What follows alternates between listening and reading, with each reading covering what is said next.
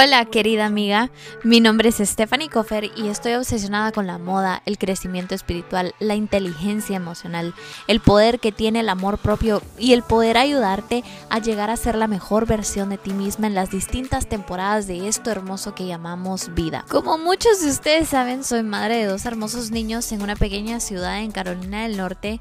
A los 18 años descubrí mi pasión y mi llamado de ser ayuda a mujeres que están en busca de su propósito, de quiénes son ellas, de su esencia y querer llegar a ser la mujer que Dios las creó y destinó a ser. El poder llegar ahí requiere de mucho, planes, visión, pasión, amor, llaves, claves, tips. Lo bueno es que durante nueve años he sido ayuda de muchísimas mujeres. Ahora, querida amiga, bienvenida al club. Así que imagínate que esta es nuestra happy hour entre chicas para poder ser retada y animada. Y sé que Dios te hablará a través de este podcast y podremos conquistar ese hermoso propósito juntas. Ah, y no olvides tu cafecito, por favor. Así que siéntate, ponte cómoda y vamos. Ahí está, ahí está, lo logré. Bueno, Uh. entonces me apareció en Instagram tu, tu foto y dije, sí, tengo que hablar con, con André. Me metí a tu perfil Ajá. y empecé a ver todas tus fotos y digo, ah, la gran, esta chica de verdad, yo me mudé de país, yo sé que es cambiarse de país y cambiarse de ambiente y todo, y es súper difícil. ¿A ti cómo te fue cambiándote de, de Venezuela a Guate? Yo pensé que para mí iba a ser sumamente difícil porque la verdad he sido una hija consentida. O sea, Ujú, pongámonos en el plano de que yo, er- yo soy hija única, ujú, soy, pues eh, en mi núcleo familiar soy hija única, soy nieta única, sobrina única, porque mis tíos no tuvieron hijos. Entonces, eh, y er- son tres tíos y mi mamá, entonces es como que súper unido. En mis reuniones del colegio, como que mis tres tíos ahí sentados, porque ellos así me veían y me ven, ¿verdad? Como una Ajá. hija. Entonces, cuando salí para mí fue muy duro, no solamente por mí, sino por ellos también. Claro. Pero, pero definitivamente fue algo que Dios tenía planificado y la verdad, como dicen, hay que tener cuidado con lo que uno pide, pero yo lo pedí. O sea, al final yo lo pedí porque yo estaba, yo no soy cristiana desde que nací. Ujú, ujú. Eh, si bien es cierto, no, no crecí en un lugar eh, o en un hogar con una religión establecida, sino que, mm, pues, yo creía en Dios, mi mamá me habla de Dios, pero ya, o sea, no es Ujú. como que teníamos alguna creencia como tal. Entonces, Ujú. em, la cosa para contarte realmente cómo es que fue esto, yo comienzo a ir a una iglesia, creo que fue a los 17 años, estoy casi Ujú. sobre 17 o, o casi cumpliendo 18. Y, y pues yo estoy en la iglesia y obviamente, o sea, si te das cuenta, tengo poco tiempo quizás de ser cristiano o algo así, pero rápidamente en la iglesia comencé a servir en todo, en lo- con los niños, en no sé qué, con- en el grupo de, de pastoral, en, todo estaba metida, pero ya hasta el tope llegué en algún momento Y eso fue Y en Venezuela. En Venezuela. Ajá, Entonces ajá. yo decía, en Venezuela cabe destacar que hay- no hay casi iglesias cristianas, o sea, Ujú. ahorita sí hay más iglesias, pero aún así el porcentaje de personas cristianas en Venezuela es sumamente bajo. Primero Mm. está el catolicismo y luego está las personas eh, musulmanas y Mm. luego está eh, los cristianos, porque hay muchas personas árabes, mucha influencia de eso ahí ahorita, ¿no? Entonces la cosa es que yo estaba en esta iglesia, estaba muy feliz, me enamoré de Dios, todo esto, pero yo dije, quiero otra cosa, o sea, tiene que haber algo más, ¿verdad? o sea, Claro, tiene claro. que haber algo más, Dios, yo quiero, quiero que tú demuestres qué hacer, o sea, que quiero que crecimiento espiritual, le decía, yo quiero crecimiento espiritual, y la verdad es que ahora que yo, pues cuando me fui a Guatemala, o capital, ¿no? Porque ahorita estoy en, en otra, en otra ciudad, eh, yo me di cuenta de eso era lo que Dios quería. En Venezuela yo tenía un tope porque no me lo permitían mi familia, mis amigos, mi Mm. rutina, no me estaban permitiendo tener un crecimiento espiritual y por eso es que yo terminé aquí, yo lo sé que es por eso, ¿verdad? es por eso. ¿verdad? Y, y viví cosas de locura con eso, ¿verdad? Ajá. Pues porque no sé si contarte más al respecto. o- no, tú te sigo contando. Sí. Va, la cosa es que, la cosa es que, mm, va, yo llego, yo vendí mi carro porque, pues, yo dije, ya, estoy graduada, pues, en Venezuela en ese momento había una situación súper fuerte, y yo le dije, Dios, yo me quiero ir, porque eso fue lo que Él puso en mí, ¿no? Cuando yo estaba, cuando oraba y todo esto, que yo me voy a ir de Venezuela, así como muchos venezolanos estaban yendo, yo más que todo me fui, no por mi carrera profesional y- o algo así, sino porque yo sentía que me tenía que ir. Y la cosa es que cuando, cuando yo empiezo a buscar boletos, en Venezuela en ese momento no habían boletos de avión porque muchas aerolíneas habían dejado de trabajar. Y entonces yo iba y me decían, solo hay un boleto para Guatemala, solo hay boleto para Guatemala. Y yo, pero, ¿qué voy a hacer en Guatemala? Yo nada más había conocido a Manolo una vez que llegó a la iglesia donde yo iba A, a, predicar y a cantar. Y yo decía, qué pena pues molestarlo o decirle como que hey, voy a ir, o sea, por lo menos ubícame un poco. Porque dije, quizás me puedo ir de Guatemala y de Guatemala me voy a otro país. Manolo, Manolo, dijo, claro, que te ubico como mi esposa. sí, pues me ubicó dándome trabajo súper rápido. Entonces al principio yo llegué y pues la verdad yo pensaba que él era así como que en Venezuela decimos cifrinos, como que muy fresa, ¿no? Y bueno, sí es un poquito, sí es un poquito, la verdad que es un poquito fresa. Entonces yo dije, bueno, nada, eh, no sabía pues cómo, cómo mucho hablar con él de esto, pero él pues muy abiertamente, no hombre, llega, yo te presento a personas y todo esto, ¿no? Siempre el guatemalteco tan servicial y él sobre todo conmigo. No, pero la, cosa es que yo llegué y pues al principio empecé a meter currículum y él me dijo, pues nada, quédate aquí conmigo. Ah, no, yo no metía currículum. Él me dijo enseguida, quédate aquí conmigo y hasta que tú te quieras ir. Yo dije, vamos a quedar como un mes conociendo Guate, porque cuando llegué me gustó. pues porque no, no, no, uno se mete en internet a buscar a Guate y salen solo las montañas y así. sí. Entonces yo, vamos a quedar un mes para conocer Guate. Y bueno, la cosa es que se fue extendiendo el tiempo. Mm, luego, pues, miles de cosas y al final me ofrecieron un trabajo y decidí quedarme porque era un trabajo relacionado con mi profesión, en una empresa muy estable, entonces dije, va buenísimo, ¿no? Y por eso, por eso me, me quedé acá. Pero eh, lo que te decía es que mm, eh, comencé a vivir cosas muy locas porque yo le decía a Dios, yo quiero crecimiento espiritual y yo me doy cuenta de esto de cambiarnos de país. Tiene que, o sea, nuestra base tiene que ser, obviamente, primero Dios y luego poder adaptarnos. O sea, adaptarnos a los cambios. No podemos ir con nuestras costumbres de que, pero es que yo hago esto todo el tiempo, yo soy así, yo. No, sino que adaptarnos y, y fue algo que yo estaba trabajando porque pues pasé de un hogar a vivir en un apartamentito que era blanco, porque el piso era blanco, las paredes blancas. Blanco. Había, había comprado una cama y una neverita de esas chiquititas y solamente eso, porque yo vendí mi carro para irme a Guatemala. Yo dije, o sea, voy a vivir con eso, ¿verdad? Y cuando, y cuando ya estabas viviendo sola y cuando ya estabas como estable en Guate, ¿qué fue lo que tú dijiste? Ay, yo no me esperaba esto. Va, no me esperaba nada de lo que, o sea, yo decía, yo decía que las cosas eran más económicas, o sea, de verdad, pura niña consentida, porque yo dije, o sea, mira, voy a ser muy sincera contigo, mi carro en Venezuela lo vendí en 10 mil dólares, eso era lo que yo tenía. Ajá. Entonces, nada más el primer mes de alquiler eran 500 y 500 de depósito y eran nueve, pues, más la cama, más el, o sea, yo, yo así como que, a la madre, ¿qué, qué? demasiado, demasiado dinero, todo. Entonces, bueno, yo, yo me quedé solo con eso, con mi nevera y con, con la cama, pues, y dije, eh, así tengo que vivir, no, no puedo gastar más cosas hasta que sepa qué voy a hacer con mi vida, ¿verdad? Ajá, Entonces, la cosa es que, pues, vivo así. Y ahí fueron cuando, en ese apartamento blanco, porque así lo recuerdo, en ese apartamento blanco fueron mis mejores experiencias con Dios, las mejores que he tenido en mi vida. Y te digo, ¿por qué? Ahí está la respuesta de, mi crecimiento espiritual que yo pedía tanto. No tenía televisor, mm. tenía una radio que me prestaron y para los que no sepan, en Guate solo hay emisoras cristianas. o sea, pueden haber 10. Manolo, Manolo, no, no, no, lo que pasó fue que Manolo te regaló la radio con su disco adentro. también, también, tenía el CD de Manolo y, el, y, y la radiecito esa chiquitita y de verdad solo tenía eso. Entonces, a veces, de verdad, yo creo, y lo he aprendido, es que hay tantas distracciones que nos alejan de lo que Dios nos quiere hablar y nos quiere mostrar que Él tuvo que alejarme al apartamento blanco para poderme hablar directamente a mí, ¿no? Y para poder tener una relación diferente y, y, más cercana con Él. Mm. Entonces, pues ahí fue cuando, cuando comenzó mucho una transformación y un cambio en mi vida, ¿verdad? y, y por eso estoy aquí. Y, y, hoy por hoy, y hoy por hoy, tú, tú qué decís, esto es lo que yo extraño de Venezuela, algo que uno, uno, no encuentra específicamente algo en donde uno vive actualmente. ¿Qué es eso? Claro. Eh, la, ah, es que va a sonar muy duro, pero no es que no me caiga bien los guatemaltecos, por favor, estoy casado con uno. Pero extraño mucho la personalidad del venezolano.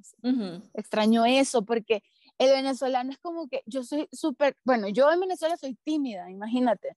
O sea, yo soy tranquila. En cambio, o sea, cuando está mi familia es una bulla y un gentío hablando, gritando, no sé qué. En cambio, aquí todo es más tranquilo. Ajá. O sea, acá mis amigas se ríen de mí porque había una que cumplió años y yo llegué con el pastel así en la ventana y el happy birthday así súper alto en el carro afuera de su casa. Y a mí dice, un amigo guatemalteco, creo que no haría esas locuras, porque fue tempranito, ¿no? Entonces, o sea, esa, esa como locura, quizás es eso del venezolano, esa como espontaneidad que no le da pena nada. Eso me hace falta, lo extraño mucho. Y los quesos. Ay, qué rico, sí, sí. Yo, yo, yo, le digo, yo le digo a, a mis amigas que viven en Guate, yo les digo, ustedes no saben lo bendecidas que ustedes son con las tortillas, el queso, o sea, todas estas cosas que uno, y aquí uno no lo encuentra, pues, pero, claro. pero mira, me encanta que, que, que, menciones tanto a Manolo y ustedes me encantan, son todos chulos juntos, se mira que el amor está en el aire y el nene. Ahora contame cómo te fue adaptarte de soltera a con un hijo. De soltera a casada e hijo, soltera a de una O sea, o sea, de la transición. sí, la transición de como soltera a casada, después vino Paulo y ¿cómo estuvo eso? Pues la verdad es que eh, ah, al casarnos fue nuestro primer cambio. Yo creo que para nosotros el primer año de casado fue el más difícil, porque siempre dicen, no, que es el más lindo, y puede ser el caso de algunos, ¿no? Pero para nosotros fue el más complicado porque fue el de adaptarnos mucho. Cuando nosotros nos, pues, nos casamos en, en Venezuela, nos casamos en una isla y ahí fue cuando de verdad Dios habló a nuestros corazones que nos íbamos a quedar ahí. Y entonces nosotros nos regresamos a Guate solo a buscar nuestras cosas, ¿no? Entonces, primer cambio no es que como muchos casados, ah, tenemos nuestro apartamentito, nuestra casita, vamos a... No, fue hacer mudanza, a irnos a un país, a buscar un alquiler en una isla, al lugar pues donde quizás no había agua todo el tiempo, entonces era como que un montón de cosas que no eran lo común. Entonces, el primer año para nosotros fue el más difícil, aparte de dos culturas diferentes, por más que habíamos sido novios por un año, pues es diferente, ¿no? Eh, pero conocernos y todo eso, pues sí, sí fue también a la vez emocionante, ¿no? Por, por la diferencia y todo esto. Pero luego al tener un hijo fue cuando nos cambió todo. Nosotros era, o sea, era, nosotros somos todavía, porque la verdad lo somos, y por eso te digo nuestras locuras de planes, porque somos muy espontáneos y nos vamos, bueno, nos vamos. O sea, metemos todo en las maletas, pues lo metemos. Vendemos todo, lo vendemos, o sea, no nos importa, ¿no? Entonces, eh, con un hijo sí fue como que a sacudir un poco todo, porque obviamente... Porque un hijo pide estabilidad. Pide estabilidad, exactamente, y por eso nos regresamos a Guatemala. Pues porque en Venezuela en ese momento no habían pañales, no habían vacunas, no había nada, y nosotros dijimos, nada, no es prudente, teniendo la posibilidad de estar en Guatemala, pues quedarnos acá, ¿verdad? O sea, ahí fue cuando se regresaron. Ahí fue cuando nos regresamos embarazada, me vine yo, fue súper dura la despedida, mi familia todavía no conoce a Paul, por cuestiones de papeleo aquí es súper difícil. Eh, pero la cosa es que ahora nos vamos a regresar a Venezuela. por eso, por eso te digo de nuestras locuras.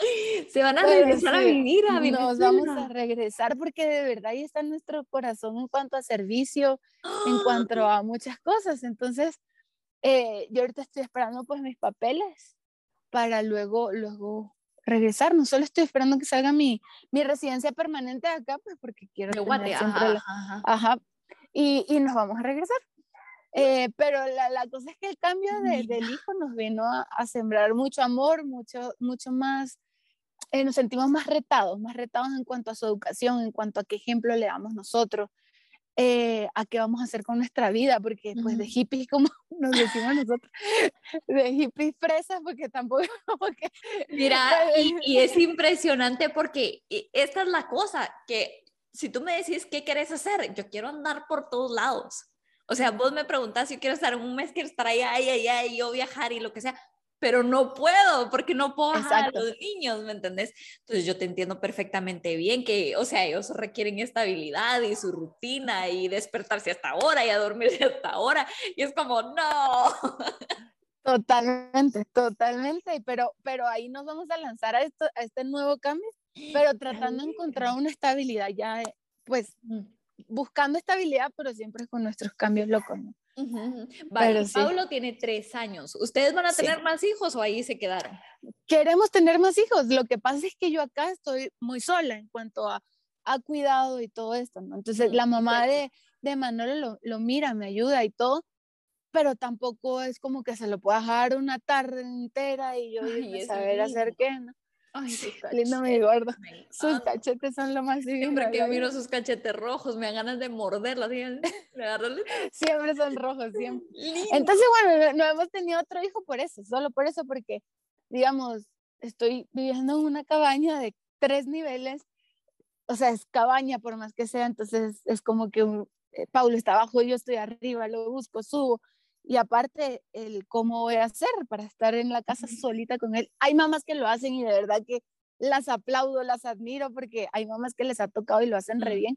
Mm. Pero a mí, a mí me, pues no, no sé, no, me cuesta. Aparte que Paulo, pues súper inquieto. No, o sea, es que, yo, mira, mira, lo que yo he aprendido es que Dios te dio a ti, a, Dios te dio un hijo te dio a Paulo a propósito, porque él sabe que tú puedes cuidarlo, ¿me entiendes? Exacto, sí, es cierto. Y te dio el trabajo único que nadie más puede hacer, y por más inquieto que sea, te toca cuidarlo y te toca sacrificarte.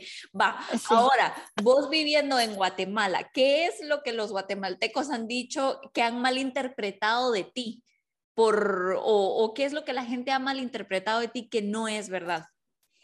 Creo que lo, lo mismo en cuanto a, a la personalidad. Eh, a veces siento que ser extrovertida en un país que es un poco más tímido, un poco más recatado, puede verse como que, como que quiero llamar la atención o como que quiero, sí, como que ser el centro de atención y no es así. Quizás yo, hay alguien que está tímida, digamos, nueva en un grupo y yo comienzo a preguntarle que cómo estás, que pero no es como que para que me quiera a mí, sino como que para que se incluya, ¿no? O, o, los chistecitos, yo como que me cuesta evitarlos, o sea, me los freno, me los trago, porque, porque no quiero que caigan pesado, pero, pero eso, siento que, que, que, crean que soy el centro de atención, como que, que crean que es intencional, ¿verdad? Y no es algo pues, propio de, de que así Ok, ahora, ahora todas tenemos algo que, que, es como que te inspira instantáneamente, que te hace querer como seguir creando o seguir haciendo o buscar nuevos horizontes. ¿Qué son las dos cosas que tú decís? Esto es lo que a mí me hace moverme, ¿verdad? Y no se vale decir ni Paulo ni Manolo, porque eso ya lo sabemos. Va, sí, es obvio, ¿verdad? No, em, yo creo que ahorita lo que me está moviendo demasiado es Venezuela. Mm. es Venezuela y es la situación. Eh, sé que hay muchas personas que se han ido de Venezuela, del país, que están pasando por lo mismo que yo, que no han visto a su familia, que se han muerto familiares y no han estado ahí, o que se han enfermado familiares y no pueden estar ahí presentes, ¿verdad? Y es muy dura la situación.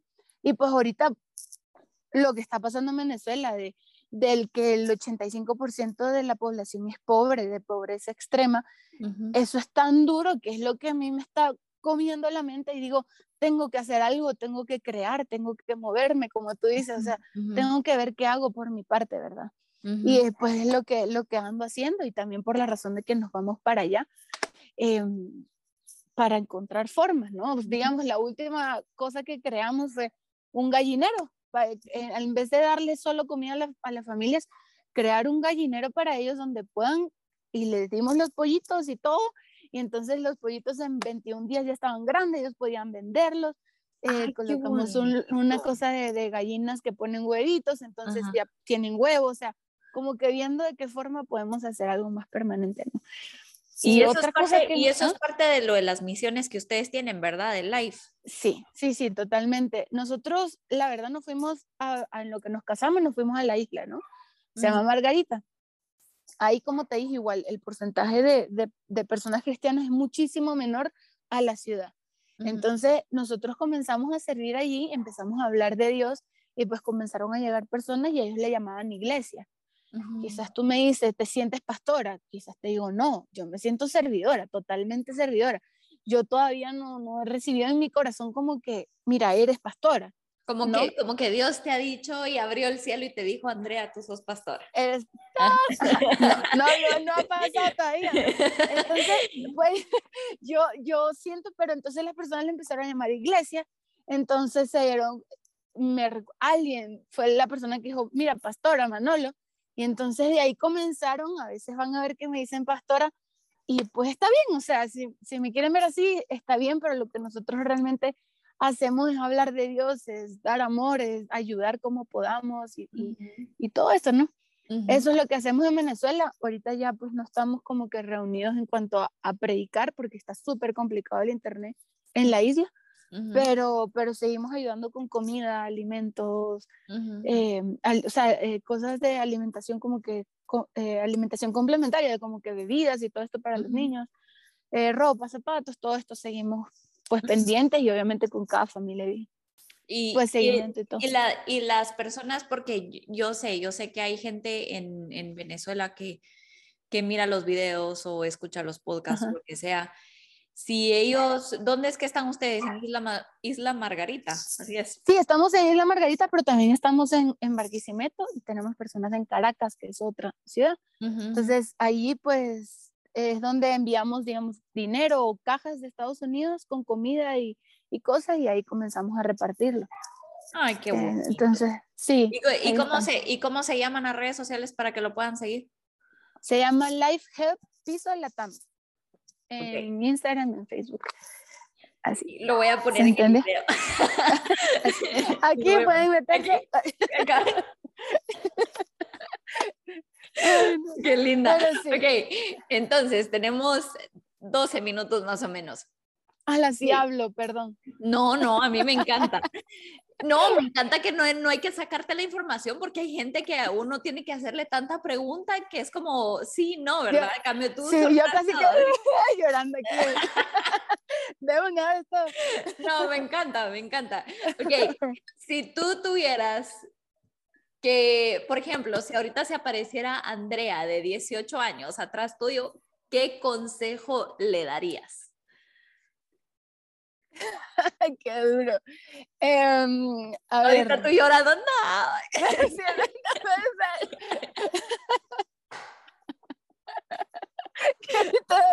no, no. Eh, creo que le diría, digamos, me sentaría así como estoy contigo, pero eh, le diría que no tuviese miedo, no tuviese miedo y que, o sea, como que confiar en ella, de verdad. Porque siento que a esa edad tenía tantas dudas sobre mí misma mm. que no me dejaban avanzar o me dejaban dudar, o me hacían dudar demasiado. Entonces, a pesar de que puedo ser extrovertida en, en cuanto a mi personalidad, puedo tener inseguridades también en cuanto a puedo lograr esto, puedo hacer esto, puedo todo, ¿no? Y sé que a los 18 me frenaron varias cosas en mi vida por mis inseguridades y no, o sea, uno tiene que ser seguro de sí mismo, de sus dones, de sus talentos. Si yo soy callada, digamos, tengo otros talentos que tengo que explotar, ¿verdad? o, lo que sea. Entonces, pensar en eso. ¿Y, ¿Y, qué haces, ¿Y qué haces ahora? ¿Qué haces? Porque todas lidiamos con inseguridades y no, y, y no vamos a mentir porque todos tenemos inseguridades, pero ¿cómo lidias tú cuando tenés días bajos, cuando decís, ah, no tengo ganas de nada porque estoy insegura en esto, y cómo, cómo le haces para salir de eso y volver a entrar a la onda. Va, la verdad es que yo, yo me di cuenta de algo. Yo alrededor de, creo que fue el 21 años, ya siendo cristiana, sí, era entre 20 y 21, ya siendo cristiana tuve depresión y mm. me medicaron. Entonces yo aplico la misma que hice con las pastillas. Yo, pues me medicaron y me estaban tomando, eh, me estaba tomando este medicamento que me daba un montón de sueño y ya no era yo misma. Yo me recuerdo que yo estaba así acostada en la cama y me salían las lágrimas así sola de tanto estar acostada, digamos. Y no me paraba, o sea, las mismas pastillas me tenían como que mal, ¿no? Entonces yo dije un día, me paré, me acuerdo que fue en la mañana y le dije a mi mamá, voy a tirar las pastillas. Y mi mamá, pero Andrea, las pastillas carísimas, me dice, de verdad carísimas, yo te las guardo. Y cuando estés listo otra vez, no, es que ya no, ya estoy bien. O sea, de verdad, se lo entregué a Dios porque ya yo se lo había entregado, pero esta vez como que lo solté, de verdad, como que lo había puesto así, pero no quitaba la mano. Ahorita sí, ya va, te lo dejo. Y entonces dije, no les voy a tomar más y desde ese día pues me paré y nunca más he tenido eso, pero cuando he tenido días de bajones fuertes, pues, o, o de tristeza, o de que no tengo ganas, de que esto no me salió bien, me permito un tiempito de estar Mm. triste, de estar bajoneada, de ver una serie de esto, y digo, bueno, ya me voy a bañar, me voy a maquillar y se acabó, porque así tiene que ser. Igual fue cuando estuve en Guatemala, no me salían las cosas bien porque el proceso fue muy duro, no Mm. me salían las cosas bien, ta, ta, ta, pero dije, ok, a partir de mañana lo voy a intentar con todas mis fuerzas, con todas mis ganas, y si no se da, pues no se dio, pero lo intenté bien. Ujú, Y entonces, y si se da, pues chévere, ¿verdad? ujú, Entonces yo creo que así, levantándome a mí misma así. Sí, o sea, o sea, tú te das, si entiendo bien, tú te das como ese día, así como me voy a sentir mal hoy y voy a ver una serie y voy a llorar y voy a comer chocolate, lo que sea, y ya mañana ya es otra vez. Exactamente. Levante y maquillada y vestida porque eso ayuda. Tú te, Amén, hermana. lindo. Yo te, maquillas tan lindo. Yo siempre te miro y digo, ala, qué lindo se maquilla. Yo me sé hacer lo mismo de siempre, de linda. que tenía 16 años. Entonces, eso me hago Ajá, no, y, sí. y nada. Y, y Ujú. sigo adelante. Y sigo adelante. Es que, ¿sabes qué? Yo pienso que es muy fácil quedarse bajoneado.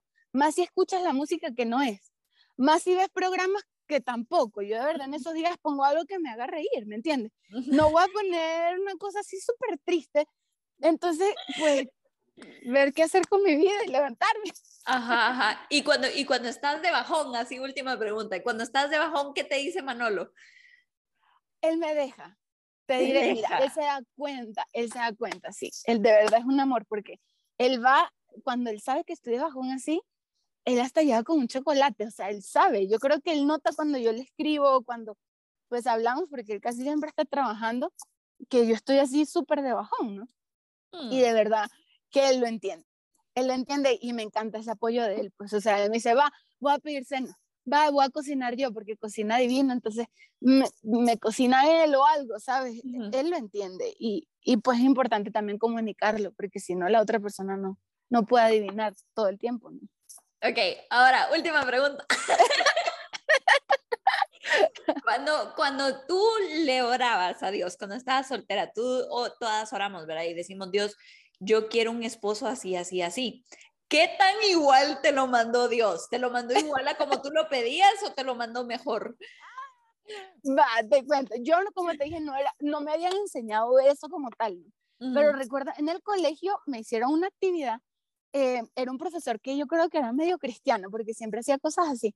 Entonces hizo, hagan una lista de la persona que ustedes quieren pasar el resto de su vida, no sé qué, como su esposo.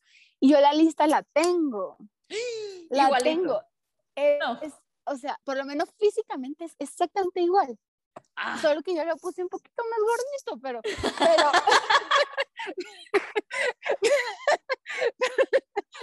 Manolo, te amo, si ves esto. No, no, pero de verdad, yo había dicho que tenga, para mí es súper importante como que sea cuidadoso con sus uñas, o sea, que estén limpias, que sus dientes los tenga bonitos, yo así Ujú. súper rara con las cosas que pedía, ¿no? Y igual, de, eh, cuando ya fui cristiana, sí le dije a Dios que yo quería un hombre familiar, que, que lo amara a él más que a nada. Y te digo, yo tuve novio que no, fue eh, que no era cristiano, ujú. solo uno. O sea, yo, mi- Manolo es mi segundo novio, y tenía uno que no fue cristiano, y yo ahora estoy con Manolo y me puedo despertar y verlo arrodillado orando.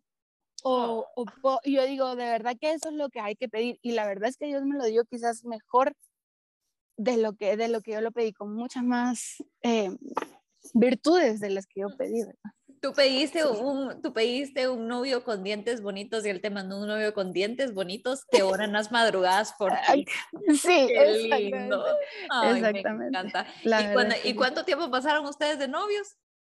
Pasamos, ah, yo creo que fueron ocho meses y de ahí nos comprometimos. Sí, Pero ustedes iban así, así vamos, no, porque la verdad es que él me dijo, mira, yo te conocí un año como amiga y él es súper, súper, no sé qué más va a sonar como que yo quería caerle encima, pero él es súper firme en el sentido de que, o sea, eres mi amiga, ¿verdad? Y quizás a mí ya me gustaba él y quizás yo le gustaba a él, pero él decía, no, es que eres mi amiga y te quiero conocer como mi amiga, y así, ¿verdad? Y entonces luego de ese año, de verdad que él, él me dijo, cuando me pidió que fuéramos novios, él me dijo, ya yo sabía que yo me iba a casar contigo, o sea, ya yo quería casarme contigo. ¿no? Ya nos habíamos conocido en el ámbito familiar, ya él había hablado con mis papás, o sea, eran como muchas cosas. Pero, Qué pero sí. lindo. ¿Y se casaron a los cuantos meses de comprometerse? Nos casamos al año, exacta- eh, no, al año exactamente. O sea, nos comprometimos y a los 8, 9, 10, 11, 12, a los 4 meses nos casamos por civil. O sea, un año así completito. Completito, exacto, de Ah. novios eh, fue un año, digamos, hasta que nos casamos. Mira, y sus fotos, y sus fotos de, de boda, tu vestido, ah, divina. Gracias. Divina. Yo me recuerdo cuando, ayudó Ma- a la isla. yo me recuerdo cuando Manolo las, cuando Manolo las, las subió, yo, ay, Dios, qué divinidad de fotos, Dios mío. Me tienes que ir a visitar a Venezuela, por favor. Yo te tengo para- sí. ¿Qué onda? ¿Vas a decir hola? Hola. Sí, mira, qué lindo. Pero sí, te tengo que ir a visitar y mm, dónde la gente que va a ver esto y que te va a escuchar, dónde te pueden buscar en Instagram, lo de las misiones también, dónde las pueden encontrar. Vale, en Instagram, eh, pues a mí me pueden encontrar como Andrea S. Estrada. Y eh, ahí mismo en Instagram, en Life Help Piso Latam, estamos con lo de las organizaciones.